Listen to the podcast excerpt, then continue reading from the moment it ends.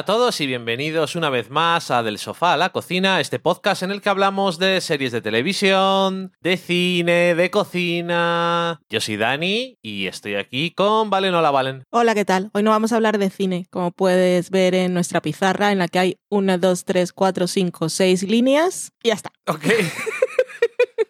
contando, contando series y cocina. Contamos el nombre de las secciones. eh, Bueno, pues sí, eh, en este programa que es el número que sea porque no me acuerdo, 14, creo. el 14 de la séptima No, el 15. temporada, el 15. Eh, no sé. Un programa en las decenas de la séptima temporada y no vamos a tener cine porque no, no te hemos visto ninguna película nueva. Tenemos algunas películas eh, guardadas para cuando se estrenan cosas y tal, para meterlo todo ahí en que tenga sentido junto. Quería, quería que viéramos The Tale, que se había estrenado en HBO, pero la temática tampoco me motivaba del todo para hacer el esfuerzo, que íbamos mal de tiempo. Quiero ver la película, pero es que el tema es duro. Vale, y es que eh, esta semana queríamos hacer un programa que no fuera muy largo porque el sábado no vamos a estar aquí, entonces hay que colgar el programa antes y que te cueste menos montarlo, porque lo tienes que montar tú. Así que en la semana en serie, o como dices tú siempre, como se vaya a llamar la sección La cosa de las series. próximamente, vamos a hablar de temporadas que ya están terminadas, que son la tercera, esa es la que va a haber, pero no.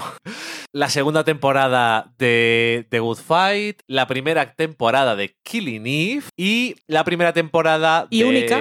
la serie británica que podéis ver en Netflix en España y única de Crashing, la serie que hizo Phoebe Waller-Bridge antes de otras que ya hemos comentado y Killing que la vamos a comentar también. Así que nada, y luego en la cocina eh, tendremos una receta. De vez en cuando nos salen cosillas en las series, así que siempre tenemos algo para, para comentar. De hecho, has puesto ahí alguna cosa y hay más recetas que hemos visto. Pero bueno, que, que nada más, que vamos a la cosa de las series.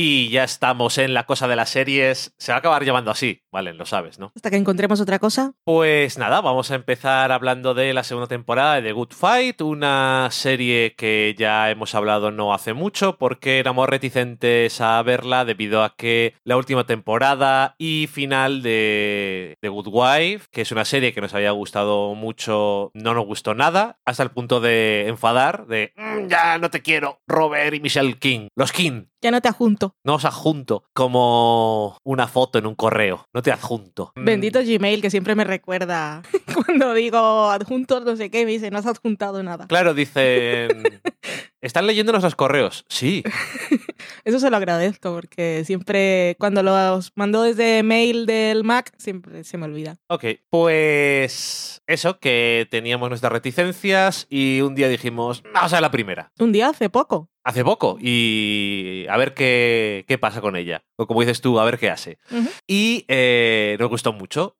Y luego ha empezado la segunda temporada, que es de lo que vamos a hablar ahora. Eh, me ha gustado muchísimo la segunda temporada de The Good Fight. Eh, me ha parecido que no se ha acabado el año, pero bueno, dentro de poco puedo decir que es una de las mejores series de la primera mitad del año y seguro que va a estar en lo mejor de este año. Es una serie que todos los lunes quería ver y que todos los lunes me hacía feliz, me reía, me estimulaba. Ha mantenido el nivel en cuanto a inventiva y en cuanto a crítica y comentarios sobre cosas de actualidad en Estados Unidos. En este caso, además, ha estado muy centrada en la presidencia de Donald Trump porque, porque es una cosa que afecta de muchas formas a la vida americana, pero además porque Diane es una demócrata hasta las entrañas y el dolor que de hecho que se empieza el, eh, en, un, en, un, primer episodio cuando es las elecciones. Y es como... Sí, es que la serie empieza con ella viendo, un poco como también hizo American Horror Story, sí. viendo los resultados de la noche, aquella fatídica noche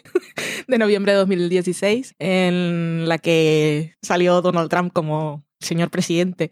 Lo que cuentan los King es que ellos habían rodado el primer episodio, o sea, lo habían escrito como que ganaba Hillary Clinton. Ok. Y tuvieron que cambiarlo todo, de repente. Ya lo creo. Y, y, por ello la serie es muy diferente de lo que hubiera sido. Este año además creo que eso está muy influenciada por quién está en la Casa Blanca. Al mismo tiempo, el año anterior eh, era un año que estaba muy influenciado por una trama principal que estaba muy unida con el personaje de Maya y su familia y los Rindell. Y esta segunda temporada dice al comenzar, oye, pues ya hemos hecho cosas con el tema, no lo quitamos. Y básicamente eh, en un episodio hace ¡Uah! y se lo quita. Y la única cosa que podría alguien decir que le da pena que se haya acabado esa trama, a mí especialmente no, pero desde luego Maya este año ha sido un secundario sí. circunstancial en los momentos más importantes que ha tenido. Sin embargo, eh, por la reducción de la importancia de esa trama, pues ha adquirido trama... Marisa. Eh, Marisa, no sé si tanto tenía su trama principal como que ha sido un personaje mucho más importante. Es que Marisa ya era roba escenas en The Good Wife. Sí. Es súper fichaje en esta serie. Y eh, Luca este año ha tenido trama, trama importante, y de esas tramas que dicen, ha sido influenciada por la vida real. Y eh, de esas tramas que esa cosa de la vida real se puede aprovechar de una forma o de otra. Que no se aprovecha, por ejemplo, en The Handmaid's Tale. Y es una suerte porque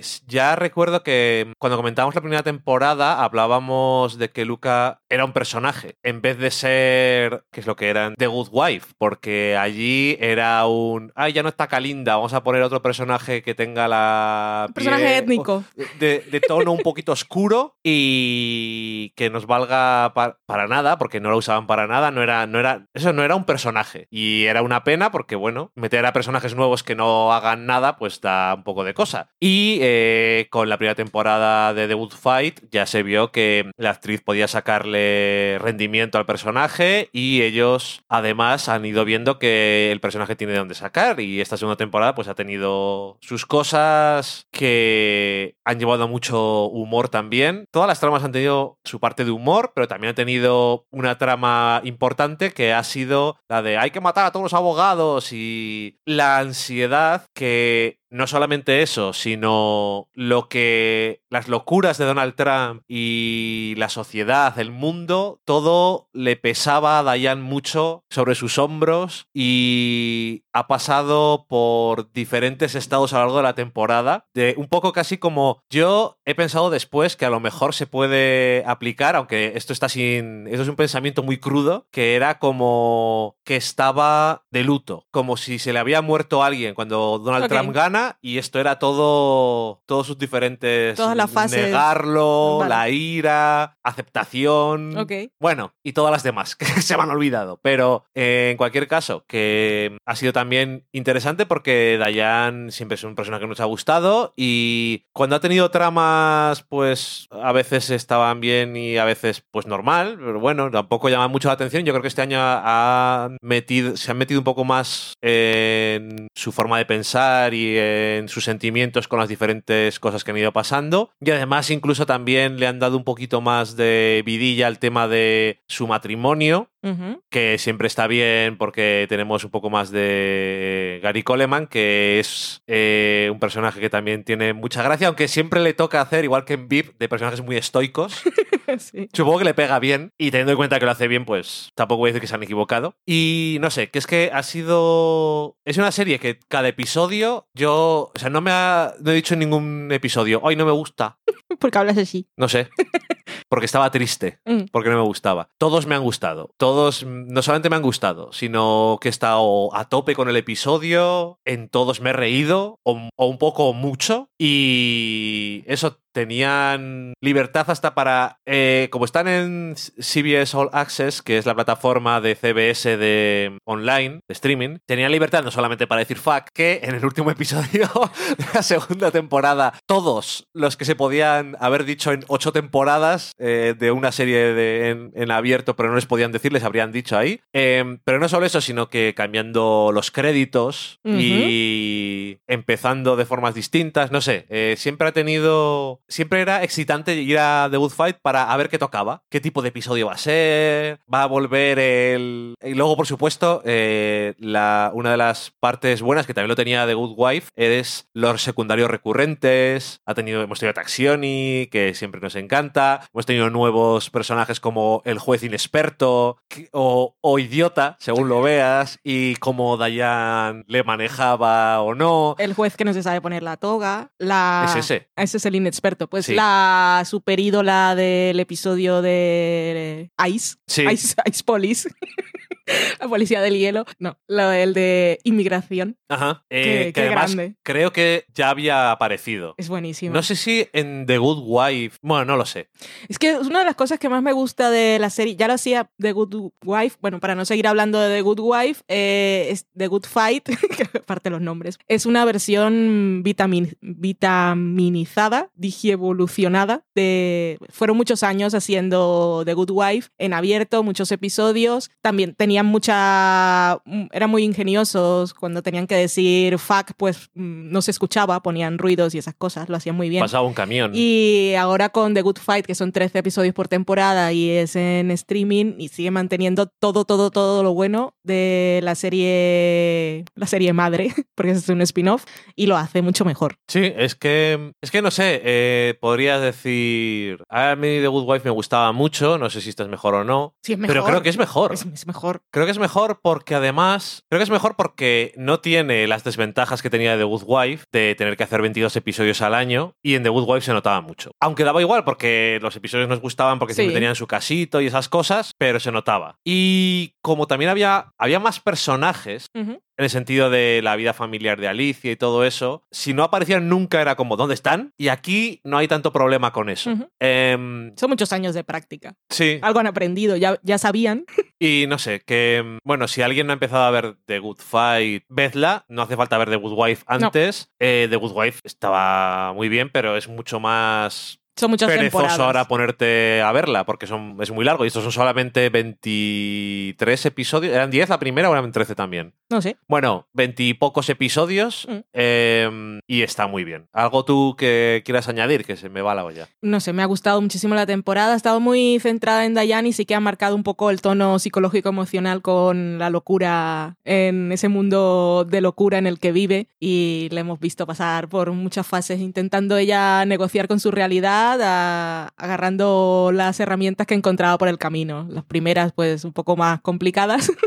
y después le hemos visto, incluso, spoiler, practicando artes marciales para tomar el control sobre sí misma. El final de temporada espectacular con lo que respecta a ella, que no, no me lo esperaba. Así como vamos a hablar después de Killing Eve, que es una serie que se disfruta muchísimo, lo mismo pasa con The Good Fight a, un- a otro nivel. Si no os interesa la política y no os interesa la política de Estados Unidos, igual puede resultar muy pesada porque es súper anti-Trump. Pero bueno, eso está ahí, es parte de su ADN, pero quitando todo eso, es que la- los casos que eligen y cómo cada uno nos lo muestran en una fase diferente de todo lo que puede ser la abogacía, pues siempre es emocionante. También lo que, lo que me gusta, y ya me gustaba en la otra serie, me encanta cómo juegan con recordarnos todo el tiempo lo de echa la ley, echa la trampa, o cómo, cómo escabullirse por los recovecos de la ley y sobre todo esa idea que yo no sé si es solo de las series o es en la vida real de los abogados de lo que puedes decir o no y si lo dices soy tu abogado y mm, no quiero saberlo o si te cuento esto tengo que darte un dólar para que quede marcada una transacción económica que diga que aquí hay no nos ampara el derecho de secreto de cliente y defendido. Y esas cosas siempre me hacen mucha gracia. Pero sobre todo los personajes secundarios. Es que te aparece un. Sobre todo los jueces. Algunas veces también los abogados de la defensa. Pero es que te aparece un personaje igual solo para un episodio y es que llega con todo un mundo detrás y siempre es súper entretenido de ver. El abogado triste que se enamora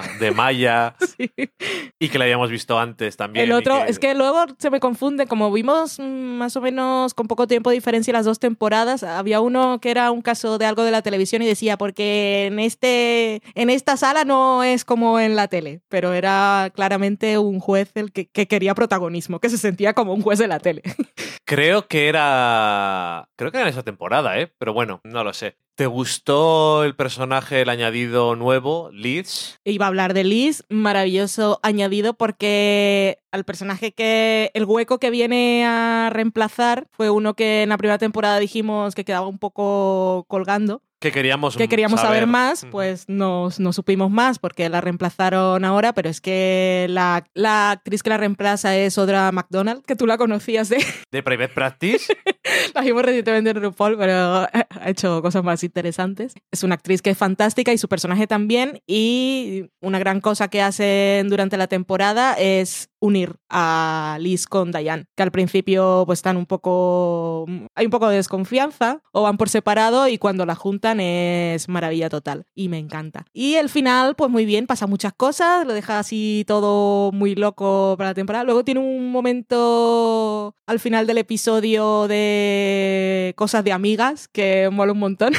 un poco, es un poco de Handmaid's Tale cuando hay sororidad entre las criadas, que por una por la frase que le dice la madre a un personaje, algo de un coche y un garaje, y luego al final del episodio vemos y mola. Me hizo mucha gracia. ok, pues The Good Fight, muy Y la recomendada. canción del final Ah, de temporada, I So- love the lawyers, they know destroyers. Are Employers también. No, they are employers, they know destroyers, they love everyone. Pues eso, The Good Fight, muy recomendada por nosotros. Y otra serie que es muy recomendada y si habéis ido siguiendo los análisis también de Valen en fuera de series.com, me imagino que os habréis dado cuenta de que le gustó desde el primer episodio. Me gustó desde el tráiler. Le gustó desde el tráiler, eso es verdad. Soy una obsesa. Le gustó desde el tráiler, le gustó mucho desde el primer episodio y ya la locura según ha ido pasando los episodios. Valen, cuéntanos qué ha pasado en Killing Eve. Ocho episodios. ¿Cuento qué ha pasado en Killing Eve? No, cuéntanos Jo. qué, qué qué opinas de Killing Eve. Killing Eve es maravillosa. The Good Fight era disfrute y Killing Eve es- es súper eh, estimulante, excitante a, a todos los niveles. A nivel sexual casi también. Pero es que ah, se nota tanto y, y fue lo que vi en el tráiler y por eso quería, ojalá sea así de verdad. Y luego con las dos primeras escenas, ya, ya esto lo comentamos cuando hablamos del primer episodio, lo dijo, ojalá mantenga ese tono y es que está hecha, ven, a ver Killing Eve y a pasarlo bien. Un poco como decía Maui en, el- en la promo de Paquita Salas. Ajá. Júntate a nosotros y lo pasaremos bien. No, y habrá éxito. Pues lo mismo.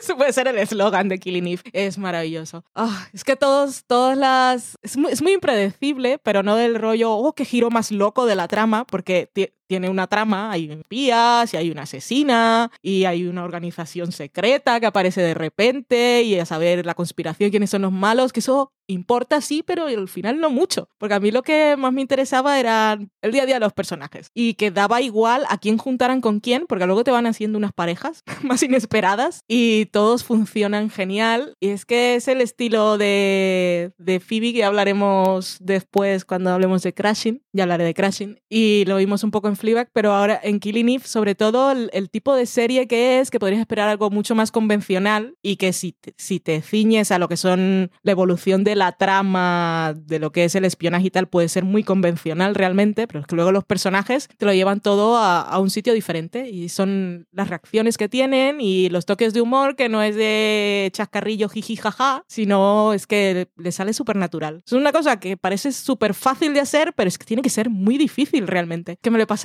genial. Luego, desde el principio te plantean y con los trailers y tal, la obsesión entre eh, y Villanelle, que son Sandra o Jodie Comer, y con ocho episodios igual pensarías que lo van a dejar hasta el último episodio, pero ya en el primer episodio se cruzan sin saber quién, quiénes son. Genial, maravilloso. Me he reído mucho. El personaje de Fiona Shaw, maravilla total, es una mujer que es un poco como sería Kurt en, en The Good Fight, que siempre Sí. que tiene esa cara de que no le afecta nada en la vida. Pero la forma que tiene Fiona Shaw de, de Liber, de, de soltar las frases, es maravillosa, porque es tintón, todo súper... Es, es como muy seria y la vez que es una mujer que impone y que se le ve en la cara y en la actitud que, bueno, y lo sabemos además, que es una, ha sido espía de las chungas en épocas complicadas y que, que, ha- que tiene mucho mundo, que ha vivido mucho, que sabe. Sí. Y no sabemos hasta qué punto.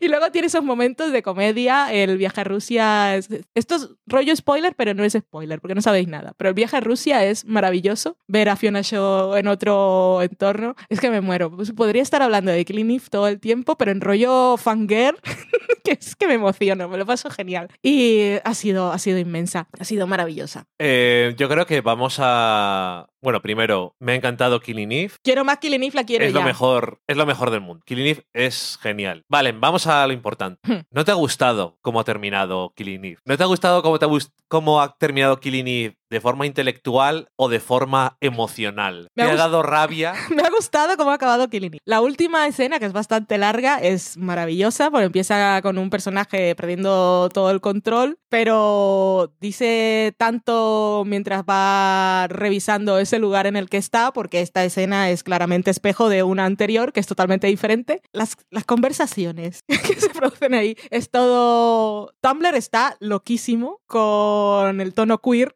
de Killing Eve. La gente que la ves no para de compartir GIFs y de poner a cada frase en doble sentido, que en realidad lo tiene. Es que no hace falta tener mucha imaginación. Y entonces la gente que no la ve dice, esto es verdad, tengo que verla. Y dice, sí, es, es maravilloso. Es que, es, que, es que me muero. Es que el último episodio estaba con una sonrisa que me congelaba, pero estaba súper nerviosa. Y estoy aquí nerviosa. Estoy moviendo, no me veis, pero estoy moviendo mucho las manos. Porque eh, es que lo estaba dando todo en esa escena. Y pudo, pudo haber acabado en tres momentos. Ah, Y... te todo- hubieran, te hubieran gustado algunos más que otros. O sea, a nivel, a nivel shipping me habría gustado dos. Ajá. Pero el final, como es tan inesperado, pues también momento de tener el control, sorprenderse a sí mismo, sorprender al que está contigo y luego decir, ay, socorro. es maravilla. Y Jodie Comer se roba el show, está fantástica porque decíamos que todas las, todas las situaciones son un poco que, que te sorprenden y todo es muy impredecible, pero es que Jodie Comer aparte su, su interpretación es, bueno, y la vi en los programas estos, os pondré el vídeo por ahí. Eh, ¿Cómo se llama? Build Series, es el canal ese de YouTube que hacen las entrevistas. Sí, Bill. Bill. Pues entrevistaban a Jodie Comer y ella decía que lo que le decía Phoebe Waller-Bridge, que no estuvo presente en todo, todo el rodaje, pero cuando pudo ensayar con ella y en las escenas en las que estaba, siempre le decía que fuera más rara o que hiciera las cosas que le salieran o lo, que se dejara llevar o que hiciera lo que nadie se iba a esperar. Por ejemplo, me acuerdo, hay, hay un GIF cuando estuve escribiendo la crítica que me hace mucha gracia, está en el coche con Constantín y él le está como tocando la cara y de repente ella sonríe y le lame la mano que es una cosa que es súper rara. La relación con Constantín me chifla, porque es muy compleja, pero es muy de padre e hija, pero es que tiene momentos súper divertidos. El momento del cumpleaños de Constantín, lo mejor de la vida, es que me muero. Ella con la barba. Ay, en fin. Entonces no te ha gustado Killing me ha Eve, ¿no? encantado Killing Eve y la quiero ver otra vez. Es Estos días que tú no estés, que la voy a ver otra vez, porque es que me lo paso genial. Que Todo me hace gracia. no voy a decir nada más. Es que realmente quería que hablaras tú de Killing Eve porque es que se te ve. Claro, eh, la gente que te está escuchando no te ve, pero cuando Es que hablas estoy- de Killing Eve estás que te falta un abanico a hacer. ¡Ay! Sí, estoy un poco como Sailor Moon cuando salen corazones y estrellitas y... Ajá. Sí, Eso es, eso es. Sí, es genial. Es que además se nota que es una serie escrita por una mujer y que las protagonistas son mujeres. Lo que decía que podría ser una historia muy convencional, Ujú. pero aquí pues, es un poco como las supernenas que vas tirando cosas guays y chispitas mariposa y todo lo mejor del mundo y te sale algo que te lo pasas bien, que es muy entretenido. Son solo ocho episodios y es que aparte el rollo obsesión que tienen las protagonistas es que se me transmite a mí. Cuando hablan la una de la otra, cuando no están o cuando no se conocen, o sea, la escena en la que, que empieza un episodio que está Eve, que es Sandra Oh, eh, haciendo una descripción, pero rollo súper romántico. Es que tiene, tiene una mirada profunda e impredecible, la piel suave, el pelo, no sé qué, y de repente el que está, descubrimos que a quien está hablando es uno que está haciendo, intentando hacer un retrato robot y le dice, bueno, la cara la tiene igualada, ¿o qué hace? Eh, o la otra con la obsesión con el pelo de Eve, o cuando hace el juego de rol con aquella extraña. Es, es que es que me muero. Es que por eso quiero verla otra vez, porque es que ahora disfrutar todos aquellos momentos es que lo paso muy bien. Y luego, lo que lo- me perdí un momento, porque quería decir que Jodie Comer está fantástica y es la roba escenas, pero es que Sandra Oh también está muy bien. Lo que pasa es que como el papel de Villanelle es mucho más flashy, Sí, pero que lo hace muy bien, que no es una cosa de simplemente artificios. Pero es que Sandra Oh está genial. Y luego tiene un momento Cristina Yang en el último episodio. Pero sí. Cuando pero que- y que, que dice, me da mucha rabia que la gente borde siempre consiga lo que quiere, es, es, fantástico. Pero es que eh, es una de las claves que si Sandra Oh no está muy bien en esta serie, es problemático porque no tienes un ancla con alguien emocionalmente, entre comillas, normal. Digo Mm. entre comillas porque, bueno, hasta cierto punto no, pero es una persona más normal o más reconocible que la psicópata que es Villanelle. Pero ¿Tú le, leíste lo que escribí de la crítica, los mejores momentos de la temporada en Fuera no, de Series? eso no lo he leído todavía. Sí que le suelo leer porque me gusta me gusta leerlo porque yo ya sé que disfrutas, pero se te siente disfrutar. Sí, pues que ahí aparte no hice una crítica al uso, sino mejores momentos, me lo paso muy. Pero luego... Aquí no hay nada que criticar, esa serie es perfecta. Sí, es lo que digo. Iros a tomar por Esto podrían hacerlo, me da igual, todo me da igual. Una cosa que mientras estaba escribiendo mm, me salió, me, me parece bien, o sea que me voy a cuotear a mí misma, que siempre se dice las historias de espías y, y, y lo que quiere es atrapar, es el gato y el ratón, pero yo digo que Y Villanelle son dos gatas, en realidad. Y Ok. Eve es un... Que están jugando. Eve es una gata de casa Ujú. y Villanelle es un poco asilvestrada y callejera, pero al final son gatas y entonces desconfían por naturaleza, los gatos, los unos de los otros, pero no pueden resistirse, no se pueden contener. Exactamente.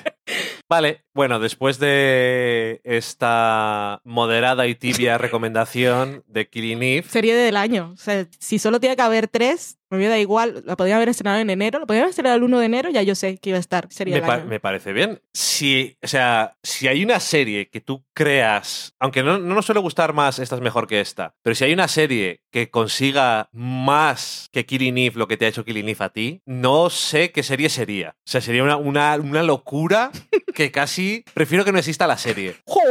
Porque, no sé, sería demasiado. Esta serie te gusta muchísimo y parece que, quiero decir con eso, la veo contigo porque te gusta tanto que disfruto yo. No, a mí la serie me parece que está genial y lo dije, lo expliqué muy bien cuando hablamos del primer episodio, por si queréis oírlo, pero es que no creo que haga falta añadir nada a lo que tú has dicho. Creo que esta forma de explicarlo, que es menos voy a contarte las cosas que están bien y tal, No he contado nada. Creo que en- transmite, transmite el disfrute que Sí. es esta serie. Tiene un chiste de una rata que come pizza y bebe Coca-Cola. Y...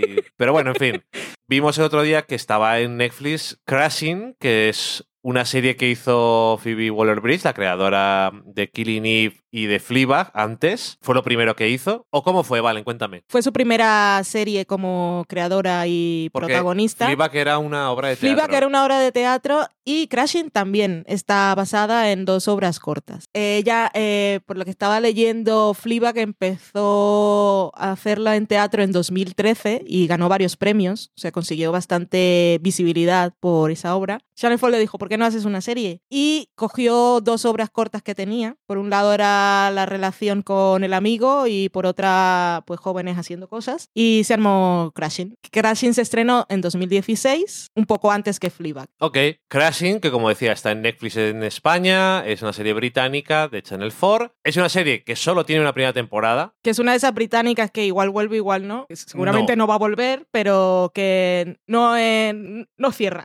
Phoebe tiene muchas cosas que hacer últimamente. Por cierto, Flowers, ¿te acuerdas de Flowers? Sí, Pues ahora he visto en TV Time que vuelve en unos días la segunda temporada. Que hay una segunda temporada de Flowers que nos gustó mucho, por cierto. Rara como ella sola. Pero nos gustó. Sí. Eh, bueno, ok, nunca jamás me hubiera esperado. Bueno, lo que decías. En cualquier caso, merece la pena ver una serie cuando no hay más Cuando no hay más episodios. episodios y no termina. Hasta cierto punto, sí. Es una comedia, pero bueno, eh, trata sobre un grupo de gente que vive en un antiguo hospital abandonado y están en una posición, parece ser que se puede hacer en el Reino Unido, no sé si en los demás países también. Parece que Valen sabe algo sobre esto, cuéntame.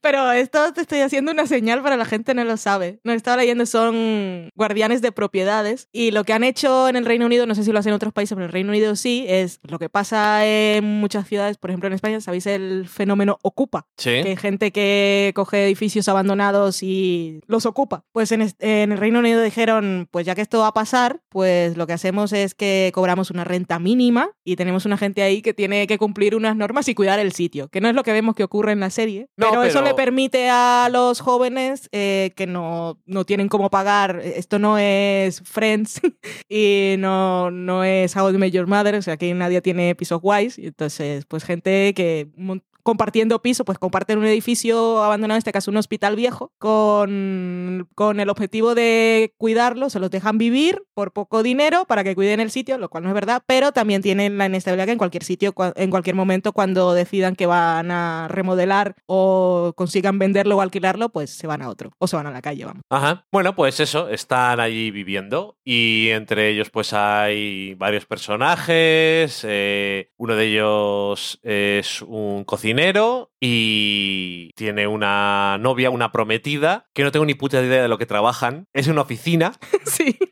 Total, que una misteriosa chica del pasado llega, es Phoebe Waller-Bridge, Lulu, que es que tiene Lulu. un uke Lulu. Eh, por diferentes cosas, pues eh, llega buscando a su amigo de la infancia, pero bueno, resulta que tiene. Nunca sabemos por qué. No, en cualquier caso, que va buscándole a él, pero termina quedándose en el hospital con todos. y Pero bueno, resulta que no solamente son amigos de la infancia, sino que tienen una relación. Nunca consumada, Nunca tensión sexual nunca resuelta. Eso, un poco más tempestuosa. Y nada, pues está ahí un poco el triángulo y luego hay otros personajes que tienen sus diferentes tramas. Y es una comedia, pero también tiene sus ciertos momentos interesantes de emoción real y de sentimientos, pero es una comedia. Y tiene cosas como un poco raras, aunque es realista, pero es que ya eh, la premisa, si nunca, si no vives en un país donde eso exista o estés familiarizado, ya parece raro. Mm. Para empezar, porque están viviendo en un hospital y un hospital parece un sitio muy peculiar para Yo vivir. al principio no sabía lo que estaba pasando, porque yo pensaba que trabajaban ahí y que iban a hacer una fiesta por la noche y yo dije, pero el hospital no puede quedarse sin pacientes por la noche. Y yo al, principio estaba súper desubicada, no entendía nada. En el primer episodio no hay mucha exposición realmente. Entonces, porque vas directo a la fiesta que tiene una cosa de estas de buscar eh, pistas y hay un premio y lo que sea. Y entonces te tira un poco ahí directamente a la piscina, aunque Lulu es el personaje nuevo que se supone que le tienen que explicar las cosas, pero realmente Mm, mm. tampoco le explican nada, porque de hecho en un episodio, son seis episodios nada más, me parece, Sí. en un episodio que no es el primero ni el segundo, dicen, oye, que te tienes que inscribir para poder vivir aquí y eso. Que me ha parecido que era reconocible algunas cosas de la creadora, aunque es más convencional en el estilo a lo mejor y en el tono, es más una comedia simplemente bien hecha y todo eso, pero una comedia más o menos normal, aunque los personajes y sus situaciones realmente no son muy convencionales, lo cual está bien siempre. Em, pero eso se ven las semillas de es la primera serie que hacía y es una cosa diferente que escribir una obra de teatro y, y no sé, eh, creo que creo que merece la pena porque además eso son seis episodios de 20 minutos y para momentos en los que no te da tiempo a ver otra cosa, pues llenas ese tiempo muy alegremente y si bien como decíamos no acaba Mm, mm. hasta cierto punto, no. Iba a decir, hasta cierto punto, en muchas cosas sí está cerradas varias tramas y tal. Sí, pero en la trama principal está muy abierta todavía. Pero bueno, no sé. eh, me gusta que tiene algunos personajes, varios personajes que subvierten los estereotipos y ellos mismos, en algunos casos, no quieren subvertir nada, quieren ser normales, entre comillas normales, quieren ser lo que parecen y otros simplemente están muy cómodos con lo que son y lo van a estar hasta el final. Eh,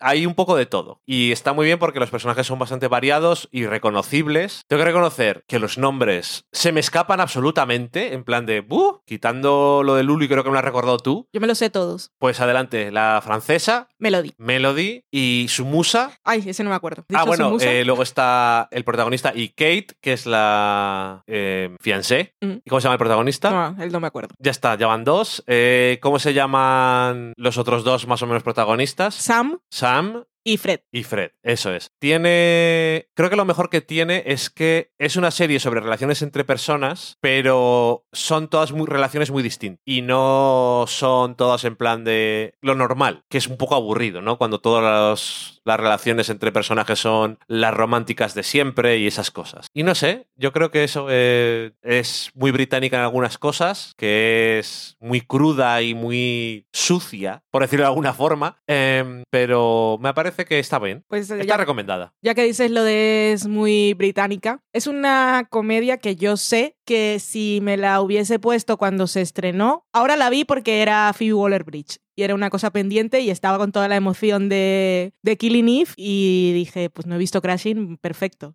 Que, claro, cuando tú me preguntaste, "Cra- he visto Crashing porque es que en Netflix sabían que estaba pasando algo y la pusieron ahí, eh, pusieron la serie como destacada, que te aparece ahí en... en Y con la cara de y con ella. la cara de ella y esta serie la añadieron hace un año porque lo busqué dije la han añadido hace poco y no lo sabía y busqué la, la añadieron en, en verano del año pasado o sea que Netflix dijeron "Ah, a la gente le gusta Killing Eve vamos a poner a Phoebe Waller-Bridge aquí a ver qué, quién cae y por eso cuando me dijiste Crashing me puse a buscar en Just, en Just Watch porque dije creo que aquí no está porque nadie ha hablado de ella y no me suena. Bueno y la vimos o sea la, la vimos por Phoebe, por Phoebe. Y bueno lo que quería decir era que si me lo hubiese encontrado hace dos años cuando se estrenó no la habría seguido viendo porque tiene esas cosas de las comedias británicas que a, a mí me cuesta un poco porque son muy sucias. Sí, y como He-Man son- Hair y sí, eso. Sí, que no, no es mi rollo. Pero en este caso, como era cuando apareció Lulu, pues ya me daba todo igual, o sea, la iba a acabar. Y la verdad es que sorprende, sí, es, es muy comedia loca, pero es que se nota tantísimo el, el toque de ella y lo que vemos en su personaje y, y lo, lo que vimos en Fleabag, lo autodestructiva y lo de mm, no, no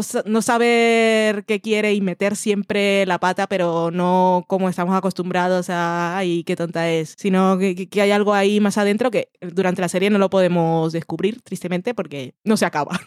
no, está, no está renovada ni cancelada, pero en el punto que está Phoebe ahora, pues no, no va a continuar. Y, y luego, pues tiene lo que decías, parece muy convencional, pero en sus personajes no lo es. Hablabas de la musa y nos pusimos a decir los nombres, pero lo que hay que decir de la musa es que esto es una serie de 20 y muchos el típico joven que aún pues no se han estabilizado o no viven, no tienen sus propias casas y las típicas cosas de siempre, pero la musa de la francesa, que es personajazo la francesa también, es un señor. un señor Recién divorciado. Recién divorciado, un señor de 50 años, deprimido y recién divorciado, que es súper gracioso todo. Y el personaje de Sam también, que parece... a- a- es que yo, yo hubiese visto el primer episodio de esta serie y había dicho, es que no me interesa nada lo que me cuenta, personajes arquetípicos los odio a todos, pero el personaje de Sam luego tiene un giro y tiene sus cosas complicadas que, joder, está genial. Y no sé, me, sorprendió bastante, pero como la vi ya con el ojo puesto, es Phoebe, es Fleabag y estaba viendo todos sus toques, la verdad es que os la recomiendo. Como decía Dani, son seis episodios cortitos, así que cuando queráis os la ponéis. Si sois fans de, de Phoebe, pues mejor aún, en cuanto aparece ya, ya lo llena todo. Además con el pelo largo que no lo habíamos visto nunca. Por cierto, eh, dos cosas. No confundir con Crashing, la otra serie, que creo que es de HBO y va sobre eh, un stand-up cómic que es eh, Pete Holmes y su vida y estas cosas. Socorro, no. Tiene que salir Phoebe en el póster. Es de 2016, no sé Eso co- es, en Netflix este cómo es está. este otro es de 2017, eh, para que lo sepáis. Pero eso y que eh, tengo que reconocer que una de las cosas que más feliz me hacía durante la serie era ver cuando las cosas le salen mal a Kate. Ay, sí, gran personaje también. Me, siempre me hacía gracia y siempre era como, ay, ¿qué más le puede salir mal? Es un poco como lo que dice un personaje en Killing Eve. Ten cuidado, eres su tipo. Sí, Cuando es que Kate y, y Phoebe se parecen un poco. Físicamente un aire, luego en personalidad nada, absolutamente. Vale, pues nada más. Dicho eso, ya que no tenemos cata de pelis, pues en vez de pelis vamos a catar algo en la cocina.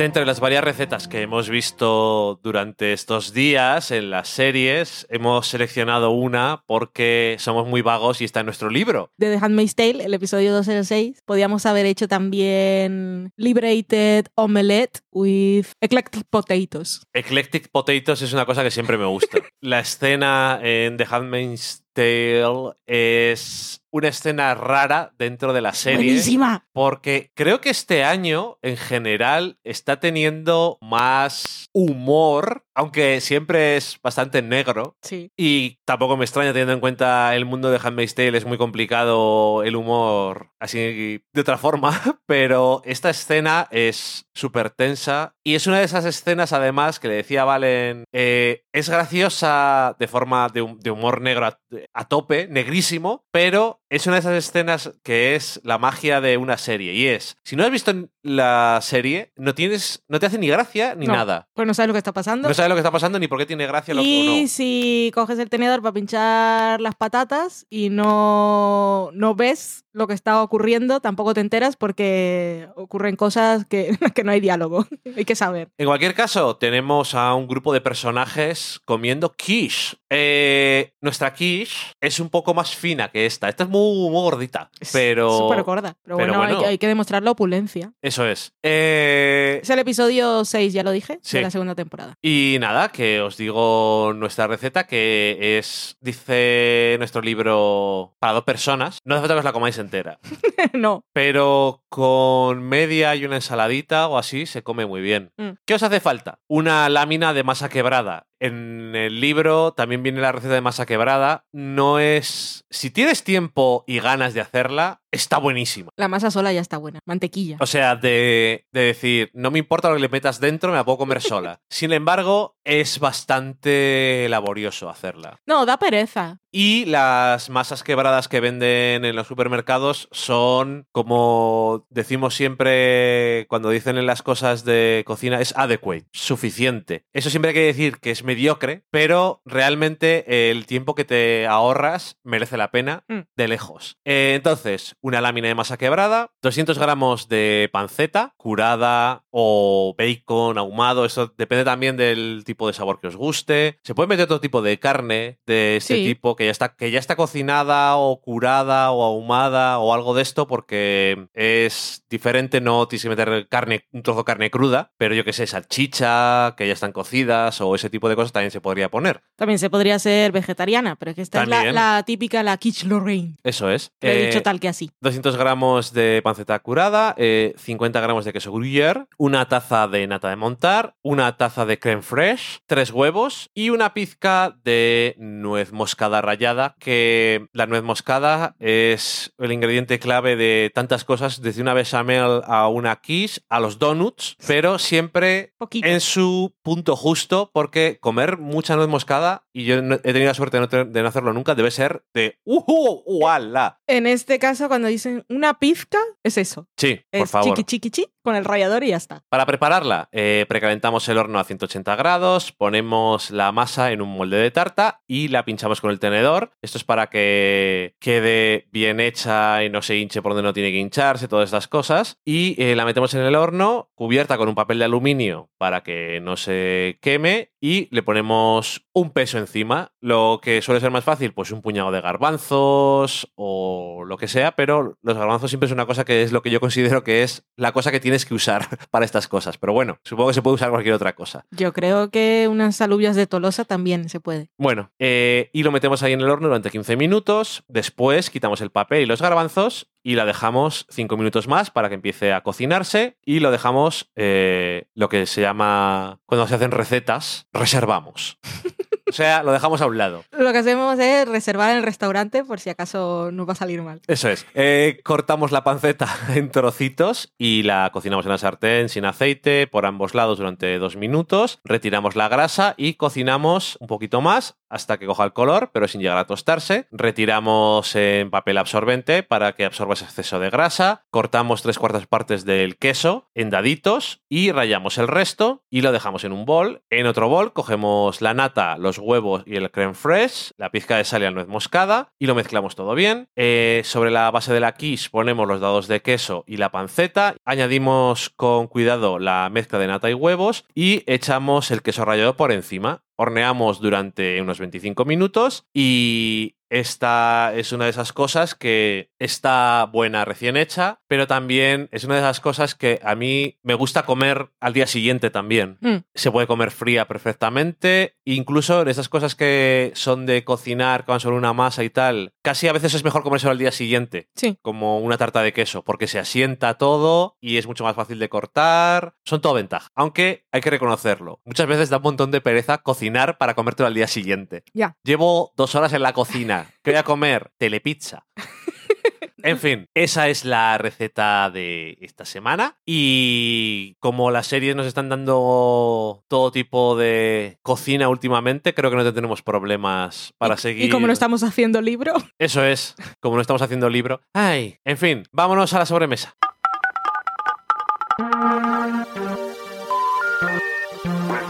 The number you have dialed is not in service at this time.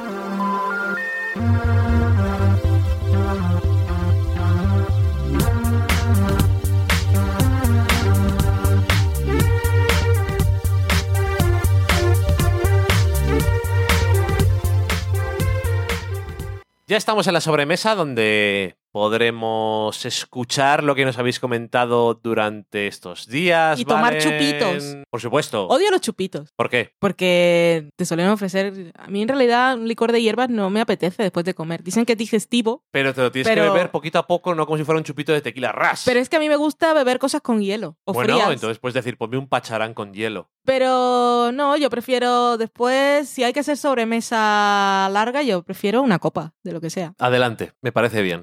Adelante, que. Estoy a favor. Muy bien. Continúa, ¿Con qué? cuéntanos. De lo que me gusta beber. ¿Sí? No, con los mensajes. Ah, Twitter. Pues tenemos a Mike Techo de No Submarines, que es web y ahora también es podcast, que decía, esto fue cuando hablamos, eh, hicimos el podcast de las series que no vemos juntos, y ella decía, ni me acordaba ya de Mary Kills People, creo que vi el primero de la temporada 2 y la aparqué porque la vida. Mary Kills People, por cierto, ha llegado a España, ahora... Dilo. Eh, La llegada, ¿quién ha traído? Movistar. Que llegó la nota de prensa y decía, Mari me mata.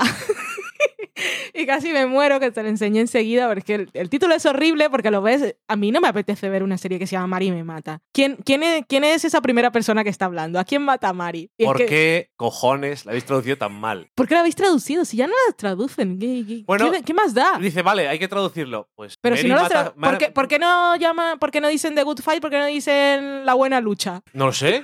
Que es verdad, que no teni- que no, pero que si se les va la pinza. Movistar también. Si se les va la pinza y quieren traducirlo, Mari mata gente, me vale. O sea, Ya. igual también suena raro, pero. Pero y- suena, pero suena bien. Y, luego en el, en el título tiene. el póster te fastidió. En ¿eh? el póster está la tipografía, es Mary kills people, y en rojo está puesto kills. Pero claro, en castellano de España pone Mary me en rojo mata, porque claramente me es la parte más importante de la frase. Y de hecho lo es. ¿Quién cojones está hablando? No me gusta. Es que no lo he visto, igual han puesto una voz en off y hay un narrador que va contando la historia. No digas, no digas locuras. es alguien del futuro, algún personaje que no hemos visto, que es el que nos está contando la historia. Mira, socorro. O sea, Muy oh, mal. qué mal. Pero Mary Kills People, Mary me mata. Está guay. También son temporadas cortas, son seis episodios. Y es que a mí Caroline Davernas pues me gusta mucho. Es una de esas actrices que la estás viendo en pantalla, se te van los ojos a sus ojos. Y es que si no sabes, si la estás viendo en versión original y no sabes inglés, igual se te olvida leer los subtítulos. A mí me pasa. Em, ¿En qué cadena se emitió originalmente? Es de la serie es original de Global TV de Canadá y en Estados Unidos era de Lifetime, como habías dicho tú. Ujú, Ok, vale, pues Ah, yo he dejado, continuamos con he los dejado el móvil y estaba hablando de Mary Kills Esto People es la cosa de las series otra vez. y ya se me había olvidado. Tenemos a Isabel Fernández que probó la receta de los rollitos de canela de nuestro libro del sofá a la cocina, que creo que era Better Call Saul. Ujú. Y mágicamente ya desaparecieron dos. Tan pronto salieron del horno. Es una de esas recetas que yo probé y que me gustaría repetir, pero es de esas recetas, de Es eso de que tiene que, que elevar la levadura. Y, Dos veces. y me eleva a mí mucho la pereza, la verdad. Dos veces. Pero están buenísimos. Daniel Roca, esto es cuando ya publicamos el podcast de la semana pasada, dijo, cuando vi el episodio pensé que tenía buena pinta eso del Shepherd's Pie, que os dimos la receta, apareció en Killing Eve, y mirad por dónde, eh, preparó justo ese fin de semana un Scottish Pie para la comida familiar del domingo y esperaba que no fuera Oksana a buscar las obras. Socorro. Si yo sé que si preparo un Shepherd's Pie va a venir Oksana a buscar las obras, yo preparo un Shepherd's Pie. Vale, vale, socorro. Tenemos miedo. Yo no tengo miedo. Yo sé que es una psicópata, pero también es muy fluida y a mí me pone bastante fluida también, Villanelle. Me pone fluida. I like it.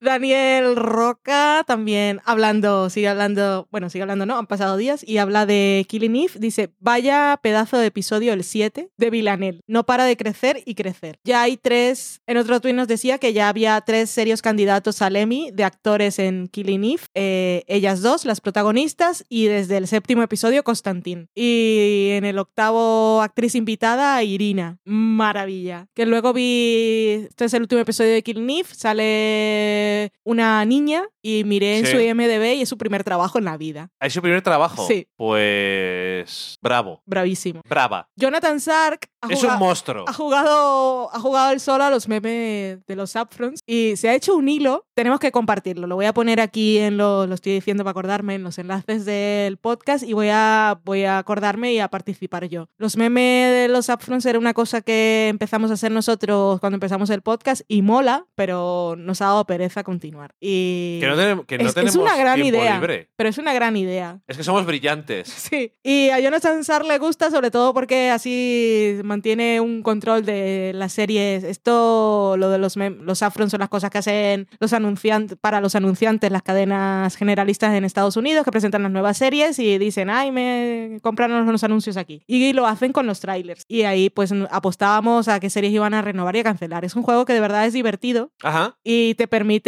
seguir un poco las cosas de las networks, como las cosas de las series, que luego al final, yo es que en- creo que de networks, de estrenos del año pasado, solo vi 911. Creo que no vi ningún otro. Seguro que alguno más. Bueno, Rosanne. Ay, Rosanne. Ay, tengo que decirlo, Las vale. cosas de Rosanne, la que ha liado. Yo con lo de Rosanne tengo que decir que aquí he pecado de esas cosas que igual no tenía que haberla visto porque siempre decimos lo de separar el, el artista de la obra, pero como con esta nueva temporada ella no iba a estar detrás de cámara y yo realmente pensaba que íbamos que iba a servir para hacer un poco de, de como dice España se rompe, pues Estados Unidos también y que iba a ser un poco Rosanne como lo que hacía Sarah Silverman con, el- con su programa de talk show de Ok. Hulu, de pensamos diferente pero podemos unir. Y como también había vuelto Will and Grace, que por cierto se estrena ahora en España y creo que la van a poner la serie antigua también en Movistar, que mm, Will and Grace es claramente mm, demócrata y es anti-Trump, pues Roseanne ahora, como Roseanne Barr, que era la, fue la creadora y es la que da nombre a la serie, desde que se acabó, bueno, pasaron cosas en su vida, porque antes era como un estandarte de lo liberal y lo feminista y de repente pues es otra cosa. Cuando volvió Roseanne dije, vale, sí, pues no comulgo con nada de lo que dice, pero la serie no la está haciendo ella. Y yo pensaba que igual pues se le iba a pegar algo del entorno. La cosa es que no ha sido así, la serie se ha, la temporada se ha acabado, ABC convirtió a Roseanne en su protagonista en los upfronts porque fue, bueno, rompió audiencias y fue un gran éxito. Eso es. Así que estaba muy orgulloso del gran éxito y vendió, convenció a muchos anunciantes a poner ahí su dinero Ajá. y media hora con todo esto. Y Roseanne de repente, pu- pues, de repente no, pues lo que ha sido siempre. Sí. Soltó eh, un tuit racista, de los que no ha dejado de soltar, por cierto, y pues se lió gorda y la gente que estaba vinculada a la serie pues se desvinculó exactamente. ABC dijo pues la cancelamos. ABC, como te pasé el artículo de esta mañana, pues no fue una cosa de uy, qué buenos somos, sino que ¿cómo, cómo era, cuál era el resumen del artículo en cuanto a negocio que no le afectaba a ABC. Sí, porque había ya varios anunciantes que tenían problemas eh, con la persona Hmm. que es Roseanne Barr. Entonces, básicamente lo que ha pasado es que sí, a lo mejor han perdido algo o han dejado de ganar algo, pero también se han quitado muchos problemas. Se han quitado problemas porque después de esto iban a tener menos anunciantes. Aparte, el estudio que produce Rosanne no es el de ABC, con lo cual ellos ganaban y- menos dinero. Y ya habían eh, vendido ABC mientras tenían los derechos, los derechos internacionales. Por lo tanto, la han sacado todo el jugo que podían. Eso no quiere decir que no haya sido una Eh, cosa que no hemos visto nunca. No, ha sido, ha sido rápido, ha sido fulminante y ha dado una lección. O sea, ya esto lo Sí. venimos viendo con el Me Too y Sí. es a partir de ahora, pues... Se acabaron las chorradas. Exactamente, se os acabó la fiesta. Y vuestra vida privada tiene que ser muy privada y lo de la libertad de opinión es un eufemismo. Libertad de opinión no es... Porque es que, claro, dicen, ay, es que mm, a mí no me gustan los gays, no quiero que se llame matrimonio, no quiero que adopten hijos. Eso no es una opinión, eso es homofobia. Que por otro lado está lo que dicen que eso no es, eso no es una fobia en realidad. eso realmente es que eres una persona de mierda. Eh, había una tira cómica que no era reciente, pero que era que valía mucho la pena, que era sobre eh, la libertad de expresión y que era la libertad de expresión. A lo de la primera enmienda, es que yo lo tuiteé Sí. justo ayer. Ah, Lo retuiteé. eh, que esto no me acuerdo cómo se llama ya, es creo que se llama XCK, es muy famoso, que es un es un stick figure, o sea, Sí. un señorín con cabecita y palitos, Mm. pero son es un informático y matemático que hace un montón de cosas que son que si no eres informático no las entiendes, pero de vez en cuando también hace alguna tira que es un poco más general y mm, si la encuentras y la retuitea- retuiteaste el otro día, pues está Pues bien es que la- no sé si es la misma. la puedes poner en las notas, que básicamente empieza diciendo que el derecho, la libertad de expresión quiere decir que el gobierno no te puede arrestar por decir tu opinión. Eso no quiere decir que los demás tengan que aguantarte las mierdas y no puedan utilizar su propia libertad de expresión para mandarte a tomar por culo. Ese es un poco el resumen. Sí. Que si te acuerdas de ponerlo en las Ahora que lo has dicho, pues para que lo, lo vea la gente. Luego está lo de la paradoja de la tolerancia, que no me acuerdo quién fue que expuso Sí. como tesis, que dice que tienes que ser tolerante a las opiniones de los otros, pero es que no puedes ser tolerante a la intolerancia, porque es una paradoja. Exactamente, pero tenía lógica. Yo solo he visto hace poco en un vídeo. Bueno, ¿algo más tenemos? No me acuerdo por qué estábamos hablando de Rosanne. Pero eso, ha sido bien cancelada y eso implica muchas cosas porque todo el resto del equipo, y ya no estamos hablando de protagonistas y guionistas, sino el que ponía las luces, pues estaba contento porque Rosanne era un éxito y tenía trabajo garantizado. Luego, pues igual se podían haber planteado echar a Rosanne, pero eso igual no era tan fácil porque por algo se llama Rosanne. Yo decía que si fuera posible matar a su personaje y que la serie siguiera llamándose Rosanne, pero no estuviera ella, lo que pasa es que seguro que cobraba algo y entonces ya. No. Ya, Que eh, lo primero que dijo cuando explotó todo fue me voy de Twitter, como si esa fuera la solución, pero es que no se fue de Twitter. Se ha pasado toda la noche, porque hoy estaba mirando su cuenta A lo Dear White People. buah, y Se haciendo retweets a lo Trump de la gente que está... Porque claro, primero me he equivocado y tal, y después... Y lo eh, siento, pero lo luego siento, y después no lo siento retuitear tanto. toda la gente que está de acuerdo conmigo. Bueno, en fin, una locura. Eh, Daniel Roca. Hola, Daniel Roca. Gracias por hacernos cambiar de tema. Está viendo Crazy Ex-Girlfriend y había visto el episodio de Bot Lot of Cats del 3 de la tercera temporada, que es La Loca de los Gatos. Ajá. Que muchas gracias, muchas gracias, muchas gracias le ha hecho a él. muchas gracias por, por ver Crazy Ex-Girlfriend, que está muy bien. Sí. Y además eh, acaba el año que viene. Ah, sí, que han dicho ya que la cuarta es la última. Y sobre Killing Eve, eh, había empezado a ver el final de temporada y decía, vale que llevo solo 10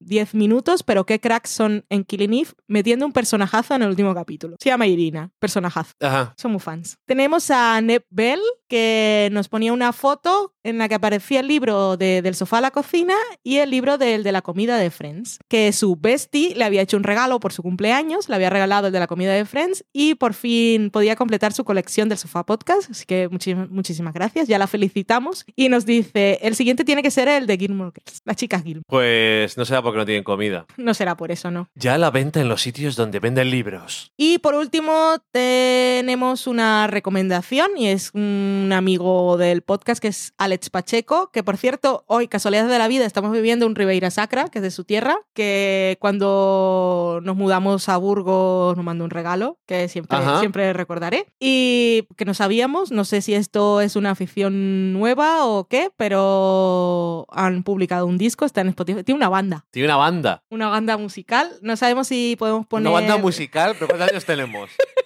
Es una banda musical. Trabaja muy bien. Trabaja muy bien, sí. Eso es. ¿Y cuál es? La, estu- la estuvimos escuchando antes, pop indie en español. Pues eso, que está en Spotify, se llama Fabri- Esferas de Fábrica de Espejos. Pondremos el enlace en las show notes del programa. Le preguntaré a él si podemos poner algún tema y cuál, y lo pondremos al final del programa. Pero en cualquier caso, os dejamos el enlace. Muchísima suerte Mucha suerte con estas cosas que son muy complicadas, o sea que ánimo. Y gracias por contarnos lo que nos gusta saber lo que hacéis. Contarnos cosas, lo que veis, lo que decimos. Ya sabéis que estamos en Twitter del Sofá Podcast, en Facebook del Sofá a la Cocina, también en Instagram del Sofá a la Cocina. De vez en cuando ponemos stories de Loki. Eh, últimamente no, porque ni siquiera los he puesto en las mías, que se me olvida. Mm, Se ha movido porque le has mencionado. tan bello, está dormido en la mantita. Estamos en todas partes, en iVoox, en iTunes. En iVoox, Y- dejadnos comentarios si queréis, valoraciones no tampoco igual. En iTunes, dejadnos estrellitas, que eso funciona bastante bien. Cuando ponéis una reseña siempre sube el programa en el top. Estamos en Coffee, eh, del sofalacocina.com barra café o coffee, no, lo de coffee no me lo sé. Y ahí nos podéis invitar a cafés al precio de Starbucks. Y eso quiere decir que os gusta lo que hacemos. No es como Patreon que tenéis que dar dinero cada mes. Eso es, os invito a un café. Este programa me ha gustado. O a dos, lo que dos, ganas. A lo que queráis, pero que no es un compromiso No. mensual, ni mucho menos. Y, y en Amazon también, si compráis a través de nuestro enlace, que es del sofalacocina.com barra Amazon, pues también nos llega algún momento, después de unos meses, van haciendo ahí sus cuentas y cuando se llega a un dinero, no, nos dan. Toma, tomad vuestras cosas, compraos, compraos algo bonito. Toma tus mierdas. y algún día a lo mejor nos aceptarán en Spotify y todo. O no, porque nos cambiamos de servidor para eso, pero estoy pensando, porque como últimamente no, pero al principio poníamos música con derechos de autor, no sé si eso será un problema en Spotify. Ah. Así que ahí está en revisión, si algún día lo aprueban, pues ya os contaremos. Y eso que este programa, no sé si al final fue corto o no, pero... Lo siento, Valen. Fue largo. Más largo que el de la semana pasada. Vaya, por Dios. Que el de hace dos semanas. Pero que queríamos grabarlo así deprisa y corriendo porque nos vamos a ir a San Sebastián y esto sirve para decir que en San Sebastián están haciendo un festival de series que se llama Crossover. Para cuando publique esto, no sé cuándo va a ser porque estamos grabando a mitad de semana y depende cuando tenga tiempo, pero si acaso el sábado 2 de junio de 2018 os pilla en San Sebastián, pues os dejaremos el enlace de dónde se hacen estas cosas, que no me acuerdo cómo se, se llama, la tabacalera, creo, el sitio. Y yo voy a estar ahí con Marín y Magente en un birra series por la mañana y luego en una actividad por la tarde que se llama Pechacucha, en la que tengo que hablar de Handmaid's Tale. ¿Qué problema, lo, lo Valen? cual no me va a costar mucho y aparte me compré un vestido en Redbubble, que es un vestido negro, tiene las letras Nolitete Bastardas Carborundorum y estoy muy contenta y con mucha ganas de ponérmelo. Muy bien, pues nada, voy a poner la cosa esa de cuando nos despedimos. Muy bien. Y dicho eso, pues nada más, que ya nos despedimos un programa más. Muchísimas gracias por llegar hasta aquí y nada más, que lo paséis bien, que veáis lo que os gusta y que disfrutéis siempre. Masterchef Australia está en su décima temporada y está muy bien. Y esta semana, la semana pasada fue Nigella Week y esta es la semana de Gordon Ramsay, lo cual es un choque de culturas Sí. y de estilos, pero al final Gordon Ramsay en el fondo es una buena persona, lo que pasa que actúa mucho, pues tampoco desencaja tanto, Mm. pero de vez en cuando tiene sus cosas. Sí, me gusta. Tiene, tiene mucha energía que yo en la vida diaria y para cualquier cosa no la tengo. Soy voy, voy bastante arrastrando los pies por la casa, pero siento que hoy en el programa sí que he estado hablando muy acelerado. Ok, eso es por Killing Eve. Totalmente. ¡Adiós! Adiós.